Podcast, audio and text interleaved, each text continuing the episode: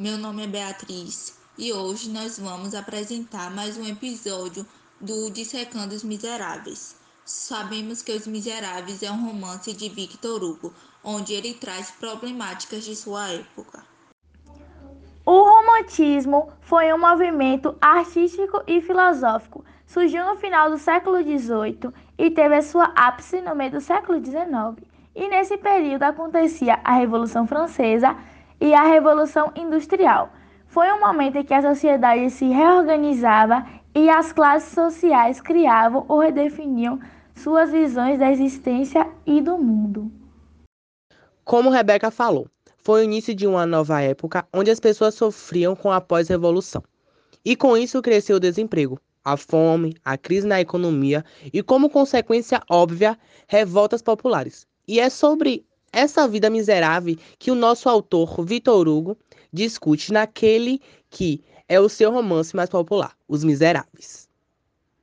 Durante essa época, tiveram acontecimentos importantes.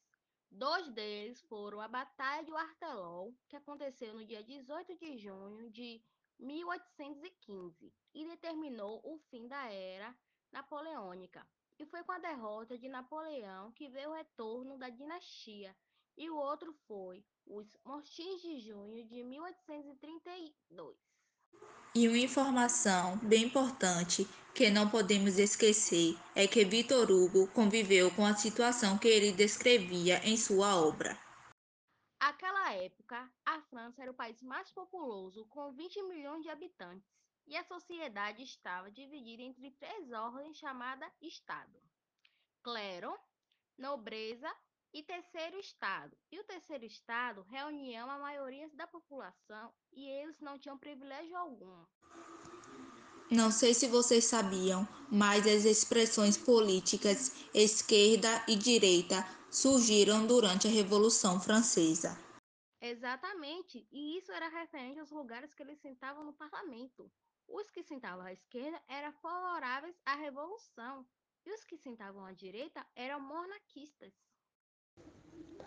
Os Miseráveis é uma crítica à desigualdade social e à miséria que a maioria do povo francês passava em função a benefícios de outras. Vemos também que o machismo, o abuso das autoridades, as desigualdades estão presentes desde aquela época, o que nos faz refletir sobre o que passamos hoje já vem de muito antes.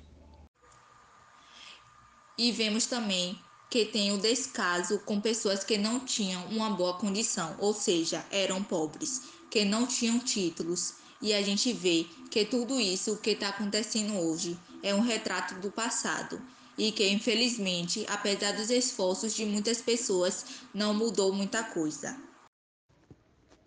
É exatamente isso. Vemos que Fantine engravidou e foi abandonada. E o machismo era tão grande que o supervisor descobriu e ela foi demitida. Assim passou por várias humilhações, que só de lembrar dá um aperto no coração. E o pior de tudo é que isso ainda acontece nos dias de hoje. Vemos mulheres sendo abandonadas com seus filhos e ainda recebendo crítica da sociedade, sendo que elas não têm culpa alguma. E essa obra nos faz um questionamento: será que os criminosos não são uma vítima da sociedade?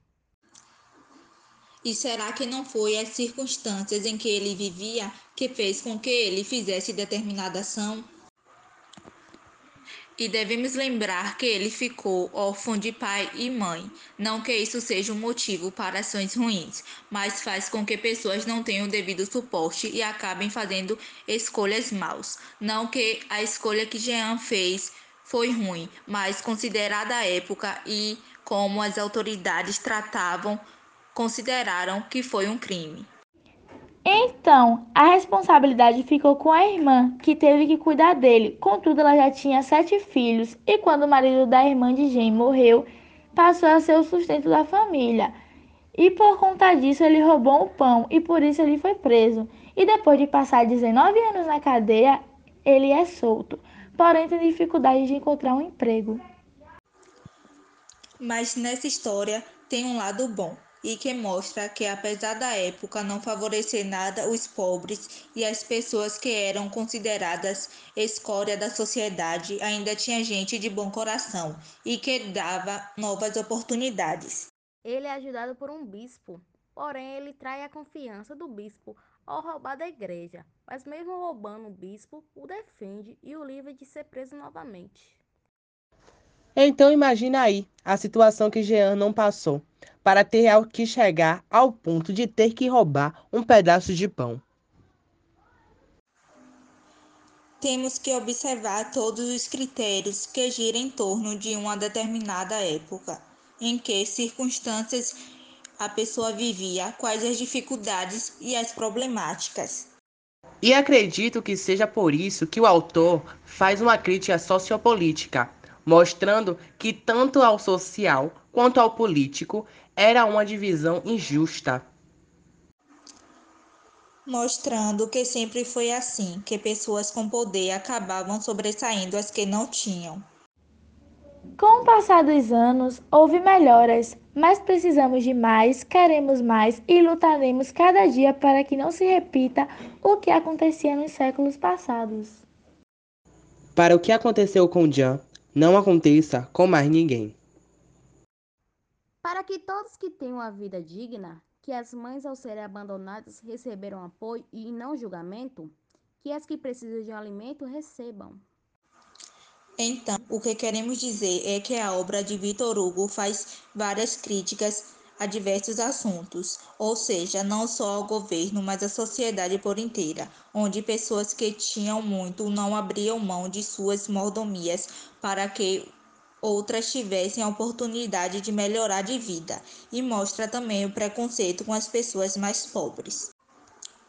E esse foi mais um episódio do Dissecando os Miseráveis. Agradeço aos meus colegas que aceitaram participar desse episódio e principalmente aos ouvintes que nos apoiam. Os links das informações obtidas estarão disponíveis. Tenham todos uma ótima semana.